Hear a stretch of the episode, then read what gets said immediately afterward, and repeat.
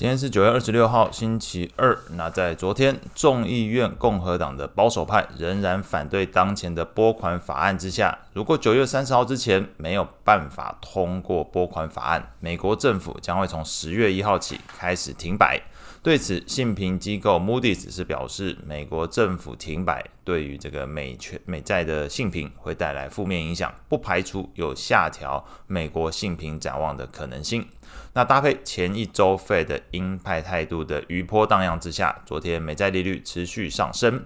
观察股市的部分来说，随着投资人情绪面回稳，美股中场是。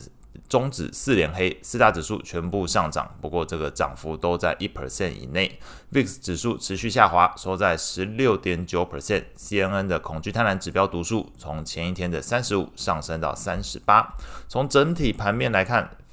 费半的 ETF 这个表现是相对比较出色，涨幅零点六八 percent，显示投资人对于这个半导体族群仍然是寄予厚望。道琼的 ETF 涨幅最少，那主要是受到这个可口可乐下跌一点零四 percent，PNG 下跌零点六一 percent，必需消费类股表现比较疲弱所做到的一个拖累的情况。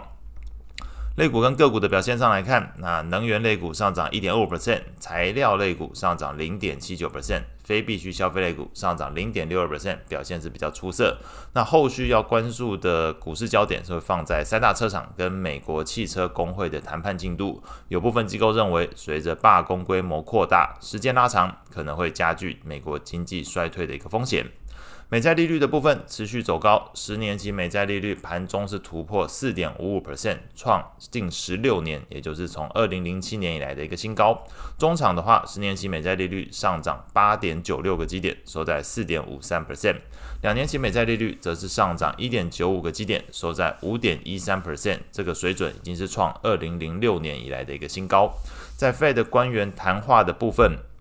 Fed 芝加哥行长古尔斯比昨天是表示，通膨持续高于两 percent 所带来的风险，会比收紧货币政策可能导致经济衰退的风险更大。那他认为，美国经济有机会避开衰退，而目前的 Fed 政策的重心会放在应该要把这个利率维持在高点多久。那在昨天整个利率走升的背景之下，投资等级在 ETF LQD 是下跌零点九七 percent。高收益债 ETF 则是下跌零点一四 percent。那再从 Fed Watch 来看，目前利率期货市场仍然认为 Fed 在今年之内都会维持利率水准不变。那果然是呼应前面提到的，g r o s b y 认为现在 Fed 的重心是放在利率要维持在高档多久，而不是要升去多高。所以目前来说，整个市场也都认为今年为止这个利率水准维持不变，降息时间则是有所延迟。先前跟大家提到是认为是明年六月份。那现在最新看到是认为到七月份才有可能宣布降息。那在整个昨天利率走升的背景之下，美元指数是续涨零点三四 percent，收在一零五点九五。